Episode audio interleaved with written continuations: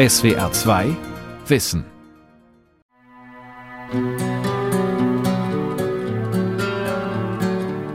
Wer den Gegenspieler des Lebens, den Tod, aus dem Auge lässt, dem kann es schnell passieren, dass er das Leben verpasst, verkennt, dass er zu sehr im Trott dahin lebt. Franz Josef Wetz, der Philosoph macht sich Gedanken darüber, wie der Mensch lebt angesichts seiner Sterblichkeit. Der Tod ist einfach immer neben mir, das weiß ich. Jetzt mehr als früher. Julia Decker ist dem Tod schon einmal begegnet. Sie hat von ihm gelernt. Das ist einfach eine andere Achtung vor dem Leben und vor Lebewesen, auch generell. Also da hat sich schon viel verändert, ja. Bleibt dem Menschen die eigene Sterblichkeit bewusst, entwickelt er Denk- und Verhaltensweisen, um sich damit zu arrangieren. Unser Verhältnis zum Tod ist keineswegs notwendig todernst. Ulrich Horstmann ist Literaturwissenschaftler und Schriftsteller. Er nähert sich dem Tod gern mit Ironie und Galgenhumor. Den Tod akzeptieren heißt Leben lernen. Von Rolf Kanzen. Die Herbstsonne fällt durch bunte Glasfenster in die hohe kapellenartige Trauerhalle. Niemand, der Hoffnung macht auf eine Auferstehung der Toten am jüngsten Tag, niemand, der von einer unsterblichen Seele redet oder von einem ewigen Leben im Himmel. Eine säkulare Trauerfeier.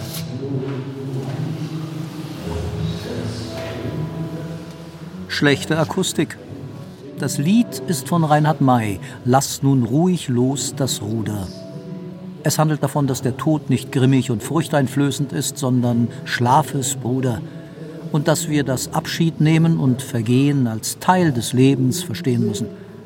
Die Rede ist von Heimkehr und Ruhe, davon, dass mit dem Tod Schmerz, Kummer und Not aufhöre, dass aber das Leben weitergehe, dass der Wind weiterwehe, das Gras weiter wachse, also die üblichen Naturmetaphern vom Kreis des Lebens, von Geburt, Leben und Sterben.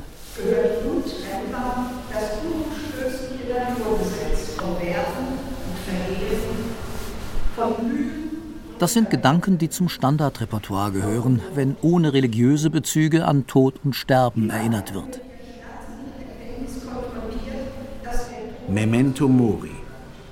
Bedenke, dass du sterblich bist. Ist auf Grabsteinen zu lesen. Memento Mori. Mahnen auch christliche Geistliche, um an ein gottgefälliges Leben zu erinnern.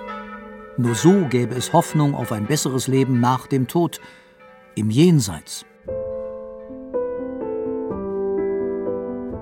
Bedenke, dass du sterblich bist. Auch Philosophen erinnern an die Sterblichkeit, um sich über ein besseres Leben im Diesseits Gedanken zu machen. Philosophieren heißt sterben lernen. Nur wenige Aussprüche werden in der Philosophiegeschichte öfter wiederholt und häufiger variiert als dieser. Philosophieren ist nichts anderes als sich auf den Tod vorbereiten, schreibt der römische Philosoph Cicero. Die Sorge für ein edles Leben und diejenige für einen guten Tod sind ein und dasselbe. Epikur, ein Philosoph der Antike. Wer sterben gelernt hat, für den hat das Leben kein Übel mehr, schreibt Montaigne im 16. Jahrhundert. Bis in die Gegenwart hinein behaupten Dichter und Denker, dass das Sterbenlernen ein besseres Leben ermöglicht. Dazu gehört ein weniger angstbesetztes Verhältnis zu Tod und Sterben. Sterben ist ja das, was wir das letzte Mal zum ersten Mal tun werden und auch zum einzigen Mal tun werden. Von daher macht es erst einmal keinen Sinn zu sagen, Philosophie heißt Sterben lernen.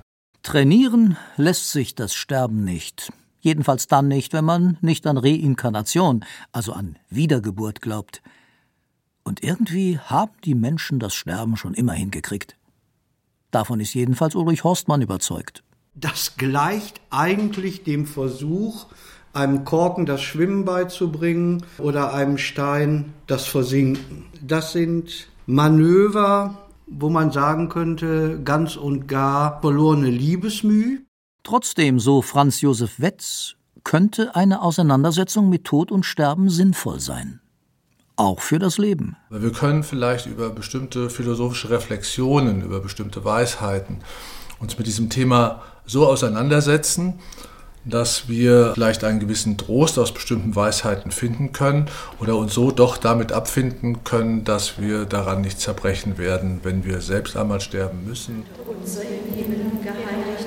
Trost schöpfen aus philosophischen Weisheiten, um sich mit der eigenen Sterblichkeit konfrontieren zu können, um sie nicht verdrängen zu müssen.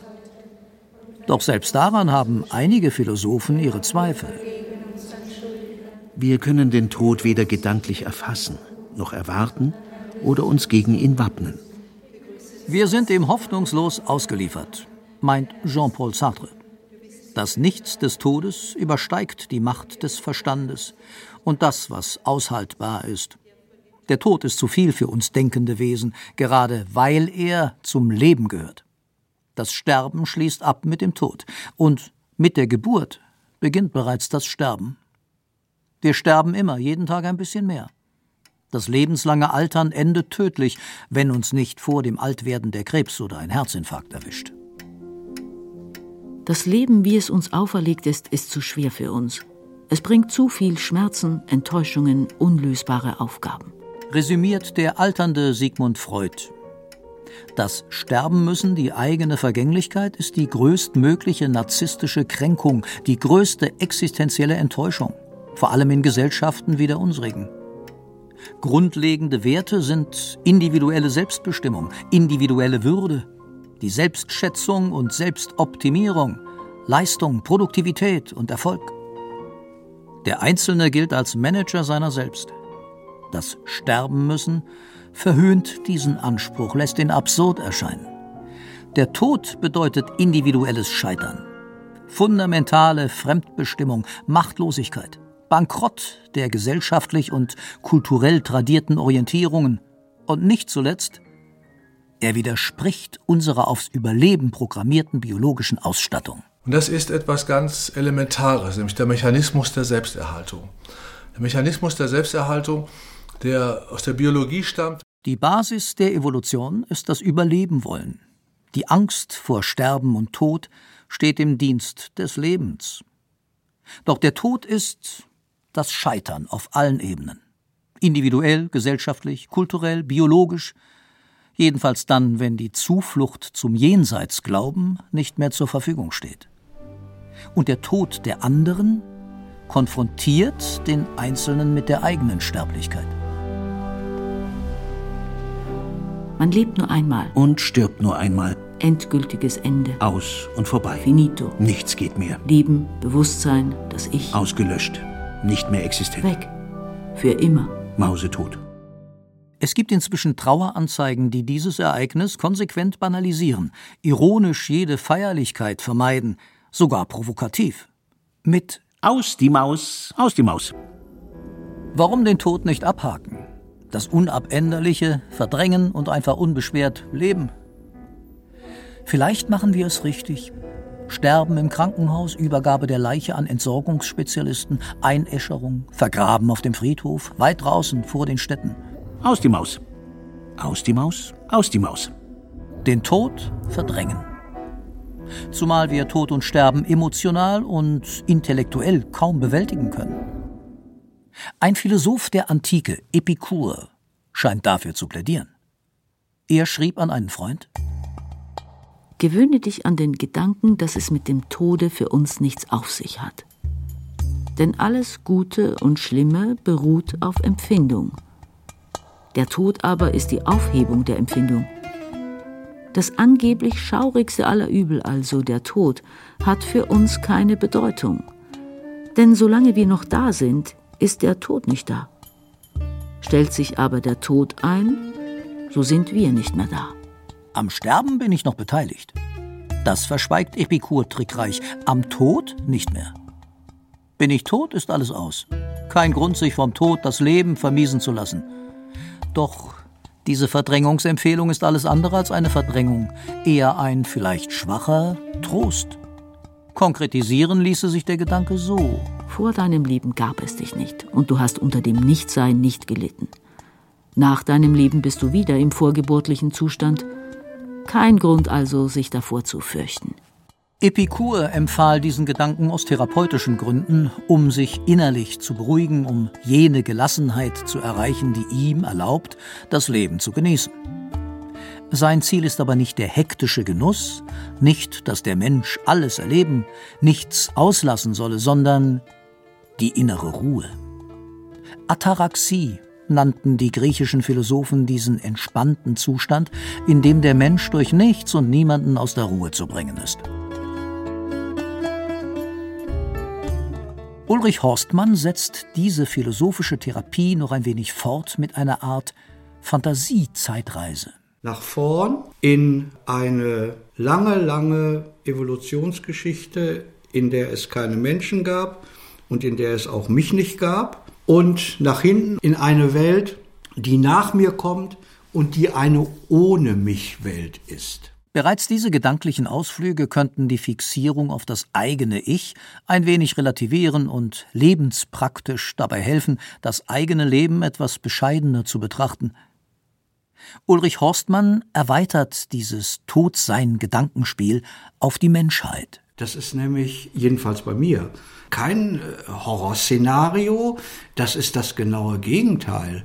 Das ist eine heilsame Welt, das ist vielleicht sogar eine heile, wieder heile Welt. Und das gilt jetzt nicht nur für mich, sondern das gilt natürlich auch für das Gattungswesen, für die Gattung Homo sapiens. Eine Welt, aus der wir verschwunden sein werden, die erscheint vielen von uns zunehmend attraktiv. Die Erde ruht endlich in Frieden. Kein Krieg, kein Elend, keine Wichtigtuerei, kein Geschrei. Eine Welt ganz ohne Menschen. Dieser Gedanke, den Ulrich Horstmann in seinem Buch Das Untier schmackhaft machte, rückt die Relationen zurecht. Milliarden Jahre gab es Leben ohne Menschen, nur kurze Zeit ein Leben mit ihnen. Dann geht es wieder weiter ohne sie. Weshalb also die Menschheit, weshalb das eigene Ich so wichtig nehmen? Sei doch mal bescheiden, nimm dich mal zurück, kultiviere doch das mal, was man im religiösen Bereich Demut nennt. Habe ich diese demütige Haltung, dann können diese, diese alten philosophischen Weisheiten tatsächlich greifen. Empfiehlt Franz Josef Wetz. Ein Gedanke, der vielleicht ab und an eine entspannte Gelassenheit ermöglichen kann. Ulrich Horstmann erinnert an die todgeweihten Gladiatoren in Rom. Die sind nämlich nicht nur aufgetreten mit der Ansage Morituri te salutant, sondern die hatten auch noch drei kurze Sätze hinzuzufügen. Non fui, non sum, non curo. Also ich war nie, ich bin gar nicht, mich gibt es gar nicht und das ist mir gleich. Non curo. Es kümmert mich nicht. Das sind imposante Aussagen, die es verdienen, dass man sie tradiert und dass man sie gegen diesen Glauben, die Glaubensüberzeugung der Christen hält, die auch in der Lage waren, einem Raubtier oder einem menschlichen Gegner gegenüberzutreten, ohne handlungsunfähig zu werden. Christen aller Couleur aber auch Muslime und Anhänger anderer Religionen glauben an so etwas wie eine individuelle Weiterexistenz nach dem Tod. Auch das lässt sich als Todesverdrängung verstehen, eine Verdrängung des endgültigen Aus, um das Sterben zu erleichtern im Sinne von keine Angst, bald bist du im besseren Jenseits. Ein katholischer Katechismus beschreibt die postmortalen Ereignisse so Durch den Tod wird die Seele vom Leib getrennt. In der Auferstehung am jüngsten Gericht aber wird Gott unserem verwandelten Leib das unvergängliche Leben geben, indem er ihn wieder mit unserer Seele vereint. Ja, der Tod als ein Sprungbrett in eine andere Welt, der Tod, der sozusagen als ein Übergang ist, sodass manche sogar sagten, den Tod gibt es gar nicht, das gehört ja zur christlichen Botschaft, zur Osterbotschaft, der Tod ist überwunden. Eine solche Sichtweise erlauben sich heute doch immer weniger Menschen. Sie lassen es unter Umständen am Grab noch mal zu, aber sie verlassen sich immer weniger darauf zumal das Weiterleben mit gewissen Risiken verbunden bleibt. Denn nach dem Tod ist das jüngste Gericht angesetzt. Ein Happy End gibt es nur für die Guten, von Gott Ausgewählten. Sie treffen glücklich mit renoviertem Körper und, wenn nötig, mit zuvor im Fegefeuer geläuterter Seele ihre Lieben im Jenseits wieder. Für die ganz Bösen, von Gott aussortierten, endet das jüngste Gericht mit ewiger Verdammnis. Einer wenig erfreulichen Aussicht mit gewaltigem Drohpotenzial, von dem sich die modernen, weichgespülten Großkirchen allerdings gern ein wenig distanzieren. Die ewige Verdammnis der Hölle passt nicht so recht zum propagierten, liebenden Gott. In der modernen Theologie gerät sogar der Glaube an eine unsterbliche, körperlose Seele unter Beschuss. Karl Rahner, einer der wichtigsten katholischen Theologen des 20. Jahrhunderts, erklärte in einem Interview 1972 Mit dem Tod ist zunächst einmal alles aus. Das Leben ist vorbei, es kommt nicht wieder, es wird einem nicht ein zweites Mal geschenkt. Der evangelische Theologenkollege Karl Barth erwartete auch nicht ein in irgendeine unendliche Zukunft hinein fortgesetztes und in dieser Zukunft irgendwie verändertes Leben. Aus, vorbei, das war's.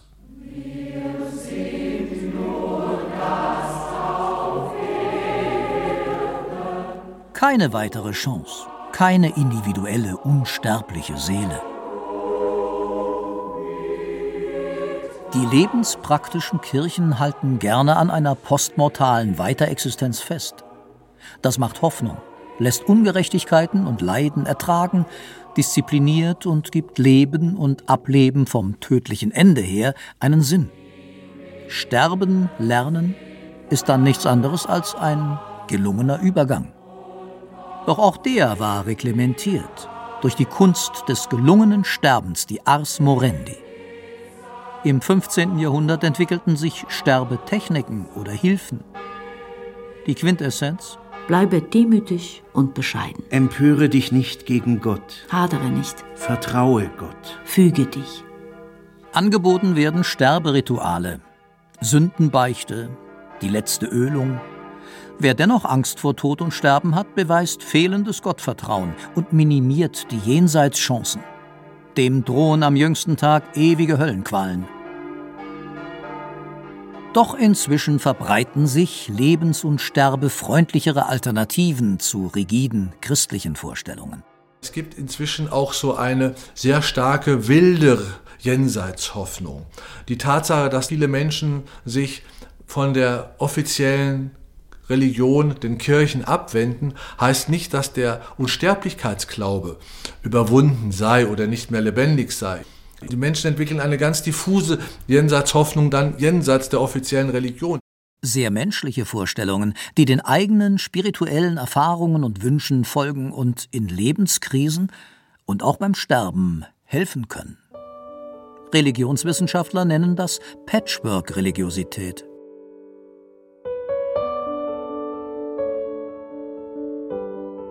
Also ich habe auch vorher schon an Wiedergeburt geglaubt oder dass mit dem Tod nicht alles endet, weil ich habe gedacht, das wäre zu einfach das Spiel. Wir kommen auf die Erde, wir essen, trinken, schlafen, dann gehen wir wieder.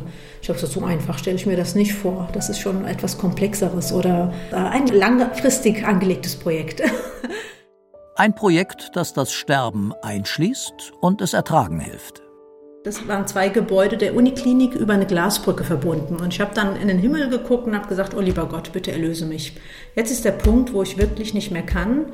Erlöse mich von diesem Körper. Ich hatte noch Projekte, ich wollte noch einiges in diesem Leben machen, aber ich nehme es einfach mit ins nächste Leben. Hülya Decker, ehemalige Beamtin im Bundesinnenministerium, ist Anfang 40, hat zwei Kinder und leidet unter einer chronischen Autoimmunerkrankung. Es kommt zu schmerzhaften, oft lebensbedrohlichen Schüben. Einmal versagten ihre Nieren. Bei einer Nierentransplantation kam es zu lebensbedrohlichen Komplikationen. Ich habe es überlassen, ja. Ich habe gesagt, vielleicht bin ich einfach nicht in der Lage, das zu durchschauen. Und habe dann gesagt, also ich bin ja religiös und äh, glaube ja an eine Kraft, ob wir es jetzt Gott nennen oder äh, das Universum. Ich habe gesagt, es ist sowieso dein Körper. Mach damit, was du willst. Entweder er bleibt oder du nimmst ihn mit. Ihr Glaube an eine gute Macht, der sie ihren Körper anvertrauen kann, half Hülya Decker ihr jetziges Leben loszulassen. Und ich wollte wirklich nicht mehr. Ich habe alles losgelassen und äh, Ja, war dann umso erstaunter, als ich dann wieder auf der Intensivstation wach wurde und hatte aber auch geträumt oder das Gefühl, dass meine Jungs mich auch nicht losgelassen haben, weil die mich über so eine Brücke gezogen haben. Und dann bin ich wach geworden, mein erster Gedanke war, ich gesagt, aha, die lassen mich noch nicht gehen. Sie erklärt ihre Träume zwischen Leben und Tod als Nahtoderfahrungen. Das, was ich da erleben durfte, das war ja ähnlich wie eine spirituelle Erfahrung, was sehr herzerwärmend und sehr schön war war mir eigentlich die Angst vom Tod an sich äh, weggenommen worden. Erfahrungen mit Tod und Sterben, die das Leben verändern. Und das war wie so ein Erfüllen einer Sehnsucht. Danach habe ich mit äh, Meditation intensiver angefangen. Ich habe eine Ausbildung zur Meditationslehrerin gemacht. Ich habe therapeutische Ausbildungen gemacht, weil ich auch gemerkt habe, dass die Arbeit mit Menschen mir sehr liegt. Ich meinen alten Beamtenjob eigentlich gar nicht mehr wollte.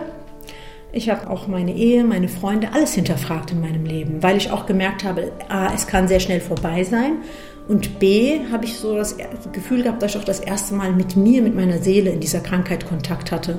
Und ich bin auf die Reise gegangen, wer bin ich eigentlich? Und was ist das Leben? Und was ist die Seele? Es hat eine andere Intensität meinem Leben verliehen und natürlich eine komplett andere Richtung. die Todesnähe als Erleuchtungs- und Erweckungserlebnis, die damit mögliche neue Zuwendung zum Leben, der damit verbundene schwungvolle Optimismus, ist sicher nicht allen Menschen zugänglich. Hinzu kommt, wenn Menschen an Wiedergeburt glauben, und immer mehr Menschen tun das, dass man nicht alles in einem Leben erledigen muss. Das beruhigt. Die Selbstverwirklichung und Selbstoptimierung hat mehrere Leben Zeit. Kein Leistungsstress, das entlastet. Es ist ein gnädiger und freundlicher Glaube für die, die daran glauben können. Wer glaubt, nach einem Leben sei alles aus. Aus die Maus, aus die Maus. Man lebt nur einmal. Der könnte es schwerer haben. Er könnte sich gezwungen sehen, so Franz Josef Wetz. Die günstigen Gelegenheiten zu ergreifen, aus dem Augenblick das Beste zu machen, dass das zu einem ungeheuren Druck führen kann, zu einer ungeheuren Verpassensangst führen kann, dass man dauernd das Gefühl hat, ich verpasse irgendetwas und dass man unheimlich viel in den Augenblick, in die Gegenwart, in den Moment hineinzustecken versucht, ganz schnell zu leben versucht und dabei dann doch Gefahr läuft, ein sehr oberflächliches Leben zu führen, weil man sich auf gar nichts mehr wirklich richtig einlässt. Kurzum, die Aufforderung, nutze dein Leben in jedem Augenblick. Carpe diem. Nutze den Tag. Hole alles heraus aus dem Leben. Das kann Stress bedeuten. Gelassenheit, Aufmerksamkeit, Intensität können auf der Strecke bleiben. Ein anderer Blick auf Tod und Sterben könnte Lebens- und Sterbensstress vermeiden helfen. Nicht geboren zu sein, o oh Mensch, ist das Höchste. Doch sofern du das Licht erblickst, achte als Bestes, dahin zu gehen wieder, von wo du kamst. Some things in life are bad they can really make you mad. Other things just make you swear and curse. So der Dichter der Antike Sophokles. Auch im Alten Testament finden sich ähnlich pessimistische Passagen. Ausgelöscht sei der Tag, an dem ich geboren bin, klagt Hiob. Wen die Götter lieben, den lassen sie jung sterben. Ähnliche Zitate gibt es viele in der Geistesgeschichte und dabei geht es nicht um die Hoffnung auf ein besseres Jenseits, sondern darum, das Nichtsein als erstrebenswerten Zustand zu feiern.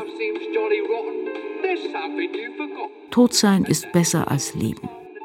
Wer sich dem anschließt, dem kann der Gedanke ans Sterben müssen leichter fallen und vielleicht auch ein gelassenes oder abschiedliches Leben. Den Suizid verhindert der biologisch gegebene Überlebenswille. Und eine melancholische Lebenshaltung kann durchaus auch ihren Reiz haben, zumal dann, wenn es gelingt, so Ulrich Horstmann, dem Tod eine Seite abzugewinnen, die nahe an Ironie liegt, vielleicht sogar darüber hinausgeht, in einem Bereich, in dem man das Kunststück fertig bringt, dem Sensenmann kurzfristig von der Schippe zu springen. Spielerisch, ironisch. Ich habe gesagt, man muss mit dem Tod, mit dem Feuer oder mit dem eiskalten Erstarren, wie auch immer, spielen lernen. Und ich habe das so gemacht, seit 20, 25 Jahren setze ich immer neue Todesdaten in die Welt. Also wenn ich ein Buch veröffentliche, dann steht da vielleicht Ulrich Horstmann 1949 bis 2004. Ich hatte im Angebot auch schon 2010, ich hatte im Angebot 2012, ich hatte im Angebot 2020. So. Und jetzt kommt der Augenblick, wo meine Todesanzeige erscheint. Und da wird der informierte Leser die Zeitung aufblättern, diese Todesanzeige lesen und sagen, darauf falle ich nicht nochmal rein. Kleine Unsterblichkeit nennt Horstmann diesen nicht gerade todernsten Umgang mit dem eigenen Tod und Sterben müssen. Tatsächlich ist es so, dass die meisten äh, den Sterbeprozess erleben als etwas wenig Aufregendes und auch ohne größere Probleme zu Tode kommen, was natürlich für Theologen, Philosophen und Metaphysiker äh, ein Skandalon sondergleichen ist. Im Zauberberg, einem Roman von Thomas Mann, in dem es um Tod und Leben geht, resümiert ein Arzt Ich kenne den Tod. Ich bin ein alter Angestellter von ihm. Man überschätzt ihn, glauben Sie mir. Ich kann Ihnen sagen, es ist fast gar nichts damit. Ein selbstironisches, gelassenes, demütiges Verhältnis zu Tod und auch zu Sterben wäre eine mögliche Haltung. Bescheidenheit. Diese ist allerdings kaum durchzuhalten. Der Lebenswille, die Selbstbehauptung widerspricht ihr. Es lässt sich bestenfalls ein Gleichgewicht herstellen, eine Balance zwischen den beiden, die aber immer wieder neu hergestellt werden muss. Mal geht die Waage mehr in Richtung Bescheidenheit, mal geht sie mehr in Richtung sich behaupten wollen, aber es wird immer sozusagen ein Konfliktverhältnis bleiben, ein Kompromissverhältnis, in, in dem ein Arrangement sozusagen das, das Beste, was im Grunde dann herauskommen kann, indem sich das Ganze nicht zu einem einheitlichen Ganzen rundet, sondern indem immer wieder so dieses nicht fertig werden mit dieser Endlichkeit im Vordergrund steht, im Mittelpunkt sogar steht, aber die Art und Weise des Nicht-Fertigwerdens ist dann das Entscheidende. Das Leben lernen, was einem solchen Verhältnis zu Tod und Sterben folgt, liefe darauf hinaus, mit diesem unbequemen Nicht-Fertigwerden fertig zu werden. Wenn es geht, distanziert, skeptisch und lebensfreundlich. Unser Verhältnis zum Tod ist keineswegs notwendig todernst.